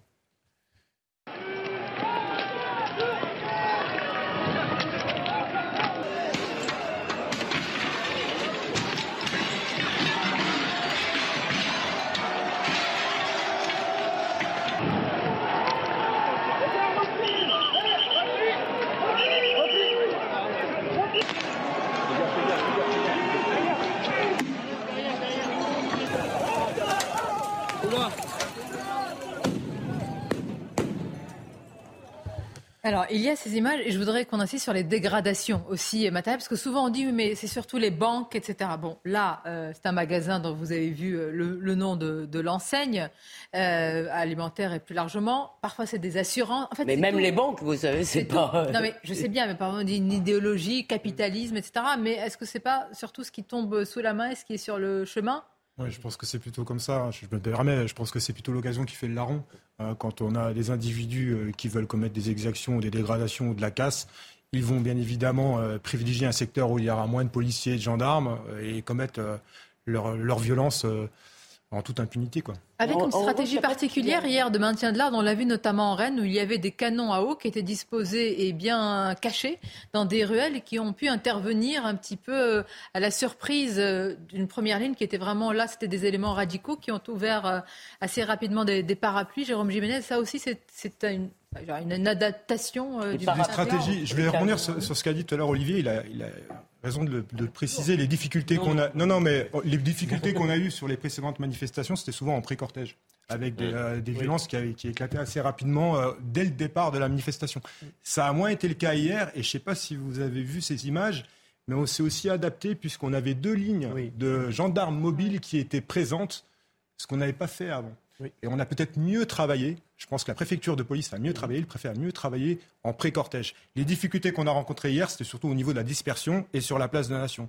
Et pourtant, j'ai eu de nombreux policiers qui m'ont rappelé que euh, place de la Nation, c'est pour ça que je vous dis que le maintien de l'ordre, ce n'est pas une science exacte, c'est aussi plus simple à sécuriser. Ça, c'est je le tiens de mes, de mes collègues, je les ai eus au téléphone, ben, par la topographie des lieux, tout simplement. Euh, c'est plus facile qu'Opéra, par exemple, où ça a été très... Euh, très complexe. Évidemment. C'est difficile à comprendre d'ailleurs la manière euh, dont est euh, décidé euh, le parcours de la manifestation. C'est-à-dire que très régulièrement, moi je m'étonne qu'on décide qu'une manifestation finisse à Opéra ou comme lors de la crise des Gilets jaunes, qu'une manifestation débute place de l'Italie, alors même que cette même place est en cours de rénovation, qu'il y a euh, des sacs entiers euh, de pavés parisiens prêts à être jetés on dit qu'il est très difficile de trouver dans Paris une place où il n'y a pas de travaux et de rénovation. Donc il faut bien la Par ailleurs, pas. par ailleurs, euh, pardon. Par ailleurs, ce qui est un peu triste. Et a fortiori un cortège. Oh, c'est pas bien, vous rigolez. non, mais, vous êtes complice. ce qui est difficile en plus, c'est que pour les commerçants, euh, moi je constate que là, sur, sur la séquence qu'on vient de vivre, c'était pratiquement toujours dans le même coin. Pas toujours, il y en a une hein rive gauche, une ou deux rives gauche, mais essentiellement, ça s'est fait dans le grand quartier des manifestations Nation République Bastille. Or, les commerçants qui sont sur ces trajets ont de quoi s'arracher les cheveux. Hum. Parce que. Oui, mais... Comment oui, oui, mais il n'y a pas de tracé. On pourrait peut-être. Non, mais vous n'allez pas dans les champs. Juste il serait peut-être plus juste, disons, de varier les quartiers. Peut-être à Sainte-Soline, euh, non, allez, soyons sérieux. On va écouter. Vous êtes gentil. Hein. Vraiment. On va vers des taquines. Hein. Sans que les manifestants vont vous bénir. Vous croyez pas si bien dire. Gérald Darmanin, alors là, ça m'intéresse parce qu'il est vrai que c'est le ministre le plus politique de ce gouvernement et il fait vraiment. Certains disent parfois de la communication, moi je pense à tort parce qu'il fait quand même de la politique et il sait en faire. On va l'écouter parce que c'est une réaction qui a été hmm, énormément reprise hier à l'Assemblée nationale. Écoutons-la. Permettez-moi tout d'abord de vous dire que je ne suis pas le premier flic de France parce que je n'ai pas le courage, ni vous d'ailleurs, d'être à la place des policiers qui chaque jour risquent leur vie pour euh, l'ensemble de nos concitoyens. Vous me demandez, Madame la députée, que s'est-il passé? Moi, je vous pose la question. Que s'est-il passé à gauche pour qu'on confonde casseurs et policiers? Que s'est-il passé à gauche pour qu'on n'ait pas un mot dans une question d'actualité pour penser à tous ces policiers et ces gendarmes qui sont blessés?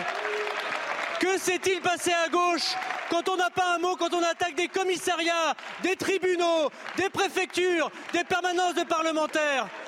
Que s'est-il passé à gauche pour qu'on confonde manifestations interdites et manifestations autorisées Que s'est-il passé à gauche pour qu'on ne respecte plus l'uniforme de la République? Que s'est-il passé à gauche, Madame la députée, pour qu'on oublie à ce point Clémenceau, Chevènement, Cazeneuve, Valls, Mitterrand, Badinter? Que s'est-il passé à gauche pour qu'on haïsse des policiers Que s'est-il passé à gauche pour faire alliance avec M. Mélenchon qui les insulte, qui les vomit et qui finalement fait honte à tous les électeurs de gauche? Bien. Alors qu'est-ce que vous en pensez? Ah, l'anaphore est, est, bien, est bien, bien prononcée, elle est efficace.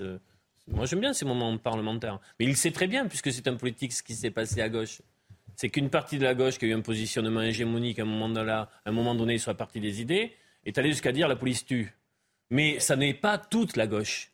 Mmh. Euh, et donc, il y a aujourd'hui. Est-ce qu'il y a une euh, hégémonie idéologique de cette euh, bah, gauche de la gauche, extrême gauche, sur la gauche? Oui, mais il reste des voix à gauche qu'il aurait pu citer dans la gauche d'aujourd'hui. Non, mais, pardon. Non, mais parce que si, je ne je, suis pas ici le représentant de Fabien Roussel, loin s'en faut. Mais un jour, Darmanin avait dit, euh, Fabien Roussel parle des ouvriers de la sécurité. Je trouvais que c'était une très belle ah formule. parce que dans le recrutement social, ce sont les enfants des classes mmh. modestes. Que disait... Des, gens de peu, les forces de l'ordre. Que disait fort bien Pasolini. Avec des salaires modestes. Non, mais. avec, des conditions de travail difficiles. Je suis d'accord avec vous, Olivier. Il reste des gens de gauche qui sont de fervents républicains et qui défendent encore la police républicaine. Le problème, c'est qu'on les entend de moins en moins parce qu'à gauche, j'ai l'impression qu'on fait de la politique spectacle. Quand je vois M. Boyard qui utilise les réseaux sociaux pour appâter la jeunesse et pour que nous raconter que la police tue, oui, mais ça en dit long sur la perdition de la gauche, puisque moi, au départ, je l'ai déjà dit à plusieurs reprises, j'étais de gauche, d'une gauche républicaine, d'une gauche qui soutenait la police. Mais ce qui s'est passé entre-temps, que je me suis rendu compte finalement qu'on se moquait de moi et que la gauche qui prétendait défendre les milieux populaires dont je suis issu ne les défendait euh, pas. Et c'est ça qui m'a fait de plus en plus virer, mais j'ai encore plein d'amis des gauches et j'ai beaucoup de respect notamment pour quelqu'un comme Fabien Roussel qui défend la vraie gauche républicaine, bah, celle que j'aime. non mais pardon, la, la, gauche républicaine, pardon, euh, pardon Olivier de te faire de la peine, mais la gauche républicaine, en tous les cas dans sa forme, euh, disons qui a du pouvoir, est quasiment morte le jour de la manifestation euh, de Jean-Luc hein. Jean Mélenchon avec non mais D'accord, mais là, on parle de la gauche. Alors, il y a plus que Là, on parle de la gauche. Je précise, j'aime bien. D'accord, vous avez raison, mais là, on parle de la gauche. Donc, cette gauche républicaine, elle est morte comme force euh, politique le jour de la manifestation de Jean-Luc Mélenchon et des autres avec le CCIF. Le jour où ces gens défilé avec des antisémites, avec les, des ennemis de la République, avec les ennemis de la France d'ailleurs, si vous voulez, ils se sont, ils, ils se sont décrédibilisés. Et le problème, c'est ce que Zemmour a appelé la nupécisation des esprits, mais c'est plutôt la mélanchonisation des esprits. Parce que vous avez raison, il y a Fabien Roussel, il y a encore quelques, quelques voix comme cela, mais le non, mais problème, attendez, c'est pardon. Euh, c- ces élus, moi, je, Fabien Roussel évidemment, mais quand ils vont aux urnes, ils mettent quelle étiquette? Euh, pardon. Nupes? Ben, Nupes. Oui. Bah alors, Ils donc. euh, Non, mais ce que j'essaye de. Non, non, c'est mais je suis d'accord avec vous, mais- Non, mais il Je faut suis qu'ils d'accord assument- avec faut vous, qu'ils assument malheureusement. leurs alliances. Voilà. Faut qu'ils assument, Voilà. assument leurs alliances, euh, évidemment. Mais là où c'est amusant, c'est que Gérald Darmanin, bon, d'abord, cite des ministres de l'Intérieur, euh, euh, notamment François Mitterrand, qui fut extraordinairement répressif. On Et se souvient de la façon dont Et il a traité, contesté. et comme garde des Sceaux, et comme ministre de l'Intérieur, la, la- la guerre d'Algérie. Mais on ne peut pas s'empêcher, quand on l'entend, de se demander où est passée la droite. Parce que sur les mêmes sujets, la limite de la démonstration qui est très efficace hein, dans- sur le moment d'un Oui, débat, d'un- euh, d'une- d'une- d'un échange avec un député de l'opposition. Donc, il- il- mais on se dit que l'argument est parfaitement réversible, et c'est ça qui est incroyable quand on écoute quand on écoute cet échange, et, et, on- et on a envie de se demander où est passé Mais- le libéralisme et notamment oui, la liberté et notamment la d'association. Et là, il- et c'est vrai qu'il qu'il enfonce le clou quand même. Il- Je pense qu'il y a des, sur Oui. les bancs de la NUPES. Il est dans son- Florian il est dans son Tardif. rôle, Ah il est dans bah, le jeu. C'est bien Oui, trouvé. Bon. bien. Franchement, Carbon, vous trouvez que la liberté d'association est menacée dans notre pays Ah oui, quand on demande la dissolution d'associations, oui, la liberté C'est d'association marrant, est je vous ai menacée. pas entendu dire ça sur Génération Identitaire. Eh ben, vous avez tort, et je vous ai entendu vous insurger contre la dissolution de Génération Identitaire et pas contre la dissolution. Donc, euh, euh, si Eh ben vous parce que les soulèvements de la encore- Terre est un groupement là violent. encore, là encore, génération identitaire n'a pas mené mais d'action violente. On dirait deux chats. Génération Identitaire n'a pas mené d'action violente. Chacun se donne un coup de griffe. On dirait deux mais chats, Génération. Identitaire n'a pas mené d'action violente. Et- Non, mais vous la vous souvenez pause. mal surtout, parce que moi Non, je n'ai jamais milité pas pour mal. sa On va vous dissolution. mettre d'accord. Vous êtes des lecteurs de pif Oui. On va en parler après la pause. Mais non, mais moi, il n'y a pas de gadget. je Restez ne avec veux nous. pas. C'est important. Ah, Peut-être gadget. Dans quelques instants, nous retournerons, si je puis dire, à à Sainte-Soline avec cette polémique autour de l'intervention du SAMU. Tout autre chose, nous parlerons de l'interview, de l'entretien du président de la République dans, dans PIF Gadget. C'est difficile à dire, mais il ne faut pas se moquer parce qu'il faut parler à un certain euh, lectorat et je trouve que c'est euh, Ils ont des bien questions vu intéressantes, Et bien, hein. tout à fait. Vous voulez dire meilleur que les journalistes? Non, pas Bien, meilleur, mais je- peut-être plus, moins, oui, Attention. plus cash, euh, moins calculé, euh, moins pour répondre à une certaine partie de la, la population Eh bien, ou on va bien les tout simplement à la découvrir. profession. Mais bien sûr, mais Bien. d'abord les titres. C'est News Info de Roberto. Olivier Matteux, patron de la Fédération des Bouches-du-Rhône et candidat déclaré à la succession de euh, Philippe Martinez, propose une alliance à Céline Verzelletti, co-secrétaire générale de l'Union fédérale des syndicats de l'État et elle aussi candidate. Olivier Matteux imagine partager avec elle la direction de la CGT. Pour rappel, hier, la direction sortante a été confrontée à un vote de défiance. Le ministre des Transports, Clément Beaune, a présenté son plan concernant l'usage des trottinettes électriques. 14 ans, ce sera désormais l'âge pour les utiliser au lieu de 12. Les amendes seront augmentées. Elles passeront de 35 à 135 euros d'amende, notamment pour ceux qui utilisent l'engin à deux. Et puis le ministre a rappelé que 3 millions de trottinettes sont en circulation partout en France. Enfin, alerte rouge sur l'inflation alimentaire. Elle atteint désormais 16,2% sur un an contre 14,5% à fin février. Sur un mois, les prix ont donc augmenté de 1,7% alors que le ministre de l'économie promettait qu'il n'y aurait pas de mars rouge. Merci à vous, cher Audrey. PIF, le MAG. Et la le- réponse à la crise, elle est là. Si le gouvernement comprend euh, l'état dans lequel est la société euh, actuellement, c'est-à-dire que euh, les Français craignent plus pour l'instant euh, la fin du mois que la retraite à venir. C'est-à-dire que s'il engage effectivement avec les partenaires sociaux une grande conférence sociale sur le travail, sur la valeur du travail, sur la valorisation euh, du travail dans notre pays, c'est-à-dire qu'il parle enfin aux actifs à ceux qui cotisent et qui vont cotiser pendant des années pour tenter d'avoir une retraite, mais qui craignent avant tout euh, comment ils vont pouvoir gérer la fin du mois. Là, oui, effectivement, il y a une sortie de crise. Lorsque l'on s'interroge au sein de la, la Macronie, C'est comment prévu. sortir de cette Et crise? C'est d'autant plus vrai que c'est prévu dans le calendrier parlementaire. Et c'est prévu dans le calendrier parlementaire. Mais après, il va falloir trouver aussi les bonnes réponses pour répondre Ôtez-moi justement d'un doute, les préoccupations. 16%, c'est bien en rythme annuel. C'est pas 16% sur un mois, on est d'accord. C'est depuis euh, C'est en rythme annuel. Depuis mars mais alors- 16,2%, je suis pas sûr qu'il y ait beaucoup de, de Non, j'ai Français pas dit qui que aient c'était, été mais augmentés de juste, 16% euh, ce mois-ci. C'est depuis mars dernier. On dernière. nous avait dit que le mois de Alors, mars ne serait pas rouge. Il l'est. Les mauvais esprits, dit que les les mauvais esprits Ouais. dont je ne fais pas partie et dont vous ne faites pas partie. 40%. Vous m'écoutez parfois quand je parle Les mauvais esprits dont je ne fais pas partie, dont vous ne faites pas partie, pourraient dire des esprits vraiment malins, cyniques. Chagrin. Oui, chagrin, chagrin. Qu'Emmanuel Macron ne parle pas aux syndicats mais parle à Pif Gadget. Vous voyez, nous, on ne va pas le dire. Mais c'est quand même la réalité, c'est ce qui C'est s'est l'art de la passé. Vous n'arrivez pas, vous n'arrivez pas à vous faire à cette réalité dure que Pif Gadget n'a plus de gadget. Vous savez quand est né le pas. magazine Je sens. 1969 Je dis peut-être une Non, avant, avant, avant, ils ont Non. 75 ans. 69, oui. C'est Sonia- 48 le premier. Sonia a raison, c'est Ah oui. 69, mais le petit chien arrive dans l'UMA dès 1950. Vous connaissez bien votre euh, bravière. J'ai révi- J'ai révisé, sachant que Vous, vous le Pif, 28 devez mars être à la 40. maison naturellement. Merci, 28 Comment mars 48. Pif devait être à la maison naturellement. Demandez aux monsieur. libéraux. Tout le monde n'a pas la chance d'avoir des parents communistes, moi oui. Tous ces chiens s'appellent Pif.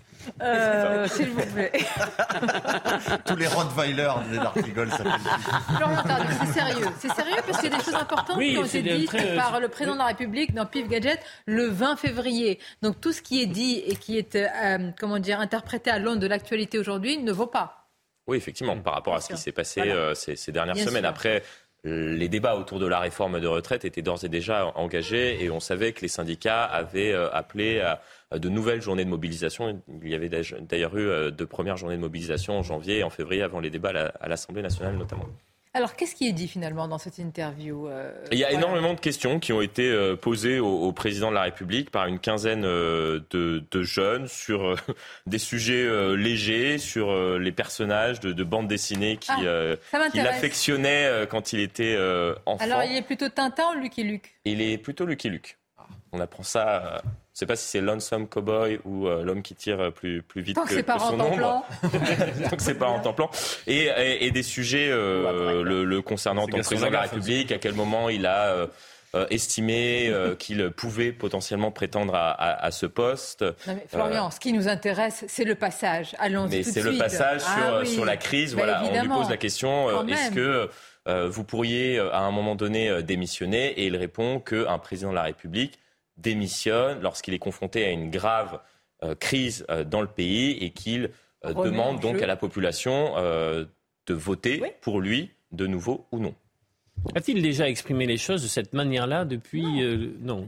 Après, c'est une ça. hypothèse qu'on met parfois sur Oui, la table dans la- son entourage. Il l'aurait pas mis dans, je ne sais pas, moi, dans, un- dans une interview à West France, au Figaro ou à Mmh. Non, mais Libération. pourquoi? Parce que ça, c'est aussi un entretien dont j'imagine que la visée est pédagogique Oui. et que par conséquent, il donne Et une bien, réponse institutionnelle. Il a raison. Euh, Bien sûr. pas- Ouais, vous avez Ouais, raison. c'est ça, c'est une abstracto.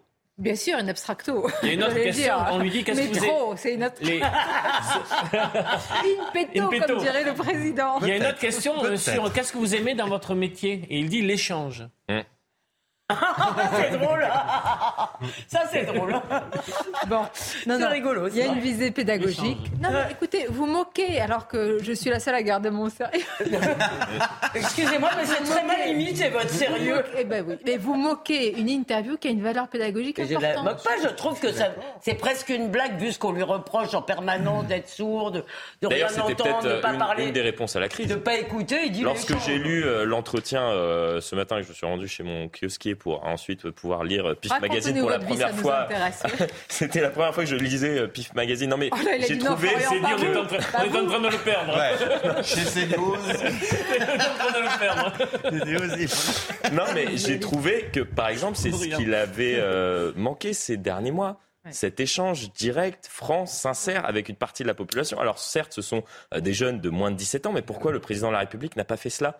Lorsque dans son entourage, on essaye de chercher la bonne idée pour tenter de trouver une sortie à la crise. C'est ce qu'il avait fait lors de la, crise des Gilets jaunes. Donc les questions sont bah, Mais il avait organisé un grand débat national. Alors bien évidemment, c'était une grande opération de communication, mais il y avait quand même eu des Français qui, qui avaient eu l'opportunité en 2019 de discuter, d'échanger directement avec le président de la République. Je vais être rabat-joie sur le grand débat du. Excusez-moi, le grand débat, c'était quand même, il nous a bien enfariné. C'est une opération de communication, bien évidemment, mais, des Français ont eu l'occasion de discuter Florian, enfin, il s'est baladé partout en faisant des grandes, pardon, en faisant des grandes péroraisons et personne ne pouvait lui répondre. C'est ça que vous appelez un dialogue? Non. Non, mais moi, je. Non, non, mais... Personne ne pouvait le répondre. Les journalistes ne pouvaient pas répondre au président de la République, mais il y a des Français, il a été interpellé parfois vivement euh, sur certains sujets. Après, bien évidemment, c'était une opération de, communication. Je suis totalement d'accord avec, avec vous, Elisabeth. Non, mais honnêtement, c'est une très bonne chose que Emmanuel Macron s'adresse aux adolescents. Je trouve ça très bien. Et je n'aime pas qu'on discrédite la parole des adolescents. Là, il y a un jeune syndicaliste euh, lycéen qui s'exprime tout le temps, Monsieur Manel, et tout le monde se moque de lui. il a le droit de défendre les idées qu'il défend. Et moi, ce qui me marque, c'est une jeunesse qui est complètement fracturée. Moi, j'enseigne en banlieue et je vois euh, des adolescents qui n'en ont strictement rien à faire de ce qui se passe au niveau de la réforme des retraites, alors que moi, mes amis dans enfance ou leurs petits frères, leurs petites sœurs, dans, dans, les Ardennes profondes, sont intéressés et les petits bourgeois de Paris sont également intéressés. Donc je pense qu'il faut réconcilier la jeunesse parce que la société qu'on nous prépare, c'est une société hein. fracturée avec des jeunes qui ne se parlent plus, qui ont des préjugés et c'est grave. Le Mais ça vous inquiète pas quand même que des adolescents soient obsédés par leur retraite? Non, c'est pas que ça m'inquiète pas. Moi, ce qui me réjouit, c'est quand même que des adolescents euh, euh, s'intéressent à ce qui se passe aujourd'hui en France et se sentent impliqués à l'intérieur. Heureusement. On ne peut pas reprocher à cette génération de se désintéresser de tout et quand elle s'intéresse, euh, lui reprocher d'avoir un intérêt. lui reproche de s'inquiéter pour sa retraite. Mais aux autres générations aussi. Et pourquoi pas dans Lucky Luke, je me rappelle, euh, pour mettre un peu de légèreté dans votre conversation, c'était le petit. Euh, c'était Joe. Joe. Joe. Joe. Il est méchant et intelligent. Je suis le chef. Il est méchant et intelligent. Mais le personnage le plus intéressant, c'est Jolly Jumper, et de loin. bon, s'il vous plaît, Sainte non, non, mais reprenons notre sérieux. Euh, reprenons notre sérieux, Sainte-Soline. Bon, vous avez exprimé des désaccords euh, de fond, mais moi, la question maintenant, est-ce qu'il va y avoir des points comme ça d'abcès de crispation euh, dans différents points de notre territoire? Il y a eu le barrage de Sivins, il y a eu Notre-Dame-des-Landes, il y a Sainte-Soline. Moi, je vois quand même qu'il y a une responsabilité qu'il faut interroger, celle de l'État. Sur Sivins, il y a eu un drame terrible, le projet a été arrêté. Notre-Dame-des-Landes, il y a eu tellement d'atermoiements. En réalité, est-ce que l'État n'a pas créé les conditions de cette violence? Évidemment. À en tout cas, il a créé les, conditions pour que le problème s'installe durablement. Je ne sais pas si les conditions de la violence sont le fait de l'État, mais quand le problème s'enquiste, etc., et que l'État continue à être soit dans le déni, soit dans l'inaction tout à fait conscientisée, effectivement, on favorise les points de crispation. Mais la violence reste de la responsabilité de celui qui l'initie. Mais on dit, euh, Gérald Darmanin veut montrer, à raison, qu'ils sont le parti de l'ordre et de l'autorité. Mais c'est compliqué quand il y a eu autant d'intermoments sur plein de sujets et que euh, les militants qui sont à Sainte-Soline se disent bah, l'État peut reculer. Et que l'action publique n'est pas en face. C'est-à-dire ben, C'est-à-dire que l'action publique, ça serait de régler une fois pour toutes euh, ce problème des retenues d'eau. Ça été Personne n'est d'accord. Non, non, mais attendez. Rien que chez les agriculteurs. le, parallèle, moi, je trouve très bien votre. Oui, mais justement, si vous voulez, c'est ça, la condition de la violence, c'est exactement les travaux de Jean Viard. C'est-à-dire qu'il dit qu'à partir du moment où les gens ne s'asseyent plus et ne discutent plus, et où il n'y a pas une autorité. Il y a eu un protocole d'accord signé en 2018 avec, attendez, la signature de qui? Avec des écologistes. L'ex plus l'ex-ministre de l'écologie Delphine Bateau, aujourd'hui députée Nupes des Deux-Sèvres du territoire, qui a signé. Elle n'était pas Mais je suis entièrement d'accord avec vous. Simplement, il ne faut pas regarder en, en méprisant les travaux de Jean si vous voulez. Le problème de l'arbitrage étatique entre les partis qui se parlent, c'est qu'aujourd'hui, il ne fait plus autorité. Mais, c'est un problème. C'est-à-dire qu'un autre jour, moi, je viens. Mais il ne fait plus euh, autorité parce que l'État ne veut plus qu'il fasse autorité. Donc hier, moi, je peux aller sur la propriété privée de quelqu'un et je, m'y installe. Là, c'est une propriété privée. Ce qu'ils sont en train de fouler, c'est un champ. C'est un agriculteur qui a travaillé. Non, mais... Et accessoirement, le bilan écologique de la manifestation qui ne doit pas être neutre. Ah ça, euh, oui. Ça, c'est ah, sûr. oui, non, mais il y a un vrai sujet. Si malheureusement, malheureusement, il y a un drame, parce qu'il y a quand même deux manifestants qui sont entre la vie et la mort, il peut y avoir un, basculement. C'est-à-dire que là, on rentre dans un autre scénario, je pense. Je pense que l'exécutif doit tenir compte de cela et imaginer comment ça peut se passer dans ce cas-là. Parce que vous avez les avocats de ces deux personnes blessées qui sont là, la Ligue des droits de l'homme, des ultras. Une famille qui porte plainte aussi. Et une famille qui porte plainte. Donc voilà les conditions vraiment de quelque chose, d'un cocktail, malheureusement, je, on pas le mot cocktail, mais... Euh, et le résultat, dans un premier temps, ce sera euh, en plus que toutes ces manifestations, il y aura de plus, la proportion des gens violents sera plus élevée, tout simplement parce que les autres, ils sont pas dingues. Vous n'allez pas avec vos mômes dans un, dans un truc comme ça, en sachant ce qui risque de se passer. Mais le problème derrière ces manifestations, c'est vraiment l'installation des ZAD. Et ça, je crois que c'est ça que les forces de l'ordre ont en tête. Mais en fait, les élus de, de, la NUPES qui se sont rendus, mais c'est leur objectif, c'est installer des ZAD qui sont pour eux des zones à défendre. Oui. C'est d'ailleurs ce que ça oui, mais les, ZAD, les ZAD sont consacrés, les ZAD sont consacrés par l'État. Notre-Dame-des-Landes, est-ce que l'État a remis de l'ordre à Notre-Dame-des-Landes? Votre parallèle était très bon. Pas du tout. Donc, si vous voulez, les tenants, oui. Les tenants, mais non, moi je vous dis, c'est toujours occupé. toujours le bazar, euh, Notre-Dame-des-Landes. Donc, si vous voulez, si l'État, vous pouvez reprocher euh, aux, écologistes les plus radicaux de créer des zones à défendre. Je, je suis proche de vous sur ce terrain. Mais dire que l'État, qui ne fait pas montre d'autorité et laisse la zone s'installer, prospérer, zone qui a servi très probablement en plus de camp d'entraînement pour les éléments violents de Sainte-Soline, si vous voulez, à, euh, exonérer l'État de toute responsabilité dans le traitement du sujet. Et c'est là que je vous je dis. suis d'accord avec si vous. L'autorité arbitrale n'a pas d'autorité, il ne faut pas être surpris du fait que ça favorise la situation. Le Ce qui est quand même, ce qui est quand même grave, c'est qu'aujourd'hui, on tolère cette violence. Et même l'État tolère cette violence. Quand, après les manifestations, on a des députés qui nous racontent finalement, cela a été moins violent que prévu. C'est qu'on accepte finalement qu'il y, a, qu'il y a des faits de violence. Et moi, ce qui me marque dans cette société, c'est véritablement que l'autre n'est plus un adversaire politique à combattre, mais c'est devenu un ennemi à abattre, avec des verrous qui sont en train de sauter. Quand vous voyez le nombre d'élus, euh, tous ces élus qui se prennent des injures, qui se prennent des lettres d'insultes, des agressions physiques, mais je me dis, mais dans quelle société vivons-nous? On est incapable de se mettre autour Vous venez de mettre le doigt sur le sujet que je voulais aborder et qui est un lien avec celui-là. C'est-à-dire que si à un moment on, enfin, on il y a des faits. Il y a des faits. C'est pour ça qu'on dit quand quelque chose est interdit, on peut se demander pourquoi ils sont, quelle que soit la cause. C'est interdit, c'est la loi. Il est comme il est interdit de menacer ou de s'en prendre ou d'invectiver d'autres personnes et là, en l'occurrence, des élus, parce que sinon, il n'y a plus de limite. Sinon, quelqu'un peut vous dire, au nom de ma cause, de la supériorité de ma cause, je peux le faire.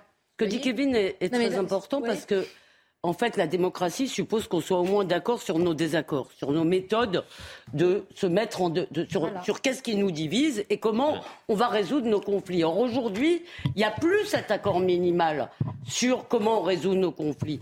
Et ça, ça devient, on rentre dans une regardez ces images. Alors, regardez, bon, alors je vous le disais, des élus menacés et invectivés, et par exemple euh, cette permanence des Républicains dans la Drôme, on va voir les, les images. C'est-à-dire qu'en réalité, on va devoir, enfin, on va devoir, il va falloir les protéger les élus. Mais quand il, pardonnez-moi, quand il fait de mal pour certains, mais enfin, c'est-à-dire ce qu'il leur est reproché, c'est peut-être de ne pas avoir voté la motion de censure, d'avoir soutenu la réforme. Voilà on en est dans ce pays. C'est pour ça que ne pas condamner de la violence, ça peut être très grave. Et là, c'est une permanence. C'est pas un domicile. Bien sûr, c'est des conséquences en chaîne. Il y a aussi des domiciles. Hein. Et, ce qui est en train de se passer pour ces euh, élus, nous, on l'a vu au sein de l'éducation nationale. C'est-à-dire qu'au départ, quand il y avait des agressions contre des professeurs, on nous racontait, oui, mais c'est un fait marginal. Finalement, c'est un fait divers. Sauf qu'à force de dire que ce sont des faits marginaux, c'est devenu de véritables véritable fait de société. On a banalisé cette violence, on l'a tolérée et aujourd'hui c'est extrêmement compliqué. Et ce que les fonctionnaires d'État ont pu connaître, les élus aujourd'hui euh, le connaissent? Et c'est dramatique. Il faut véritablement avoir un front républicain contre toutes ces violences, à la gauche, de la gauche, de la gauche, jusqu'à la droite, de la droite, contre cela.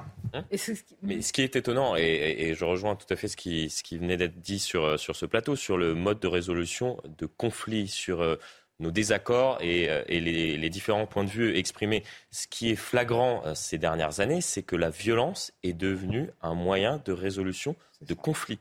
C'est-à-dire que dorénavant, et d'ailleurs c'est légitimé par des élus, parfois, c'est-à-dire que en venir à la violence est légitimé par certains élus comme mode de résolution d'un conflit. On en a eu l'exemple, par exemple, avec euh, la, réforme des retraites. C'est-à-dire que l'utilisation de la violence comme résolution euh, d'un conflit pour euh, entre guillemets, faire basculer euh, l'adversaire est utilisé et légitimé par. Mais c'est ça l'objectif, c'est qu'il y ait une bavure. Bah l'objectif, là, à Sainte-Soline, très clairement, c'est de provoquer qu'il y ait une bavure et qu'ensuite, c'est de, évidemment. Qui est un martyr de la cause, c'est ça que vous voulez dire Un martyr de la. Hein je, non, je ne faites pas dire, parce que là, ça veut dire que certains souhaitent, souhaitent que l'un des deux manifestants, je ne voudrais pas dire ça, mais je veux dire que la recherche de mettre en danger et en tension les forces de l'ordre, elle est, elle est très claire pour aboutir à un chaos. Et que dit Mélenchon que la vraie violence, elle est du côté de l'État, que la vraie violence, c'est le 49-3 donc euh, à partir de là, tout est permis. Non, il n'est pas permis. Mais moi, sur quoi j'aimerais euh, juste nuancer, c'est que ça n'a rien de nouveau comme phénomène. La violence politique a toujours existé. Rappelez-vous les années 70, les années de plomb en Italie, action directe en France. Enfin, il n'y a rien de nouveau et, on n'en est pas au stade de l'action terroriste. Hein. Je suis d'accord. Non, non, mais je veux dire, on a célébré. Pardonnez-moi, pardonnez-moi. Attendez, Gérald Darmanin avait parlé. Euh, qu'est-ce qu'il avait dit sur Il avait dit que, en fait, ça avait mené des actions. Les actions. Éric Ciotti a parlé d'extrémisme de, de, de, l'ultra gauche. Euh, le terrorisme, c'est quoi? C'est aussi installer un climat de terreur. je suis d'accord. Je suis d'accord avec vous. Et, et pour aller au bout du discours de Darmanin, il avait noté quelque chose de très juste c'est que c'était les mouvements radicaux qui avaient produit les mouvements terroristes. Olivier tu as raison sur, de convoquer une période pour dire que ça s'est passé, la violence politique.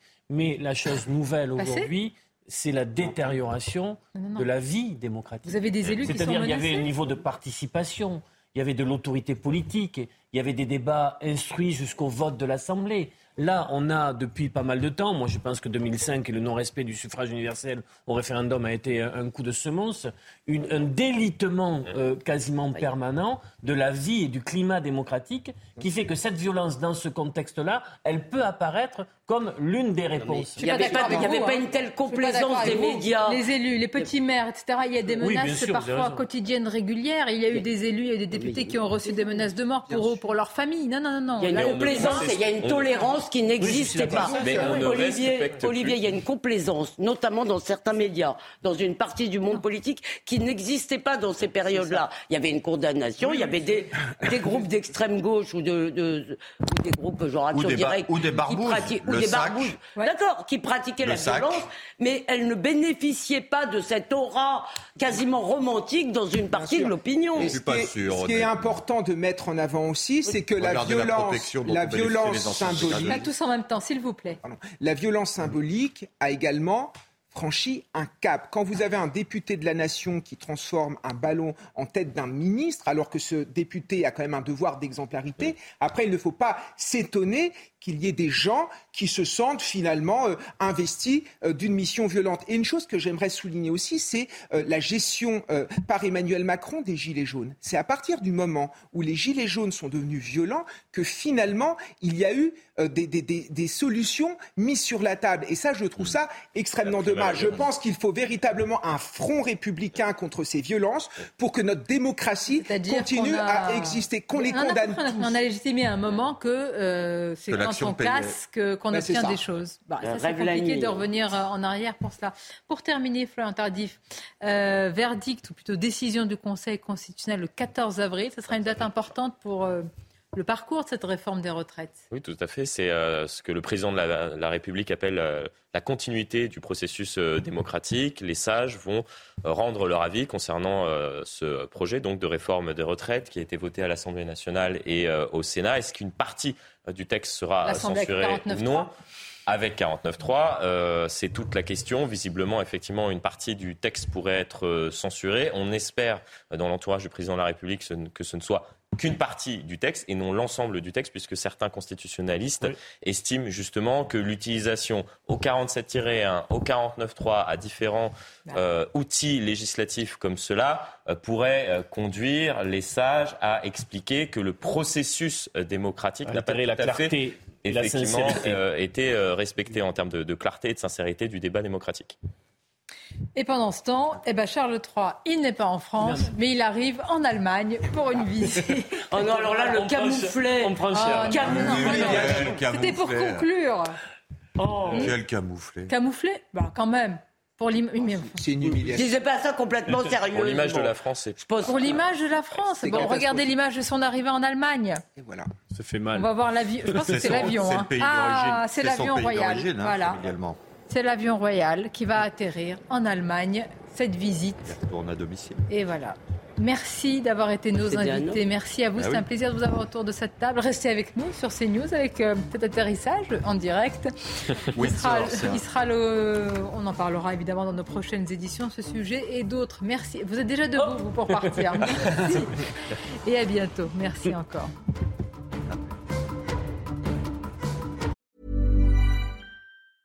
Hey, it's Danny Pellegrino from Everything Iconic. Ready to upgrade your style game without blowing your budget? Check out Quince. They've got all the good stuff shirts and polos, activewear, and fine leather goods, all at 50 to 80% less than other high end brands. And the best part? They're all about safe, ethical, and responsible manufacturing. Get that luxury vibe without the luxury price tag. Hit up quince.com slash upgrade for free shipping and 365 day returns on your next order. That's quince.com slash upgrade.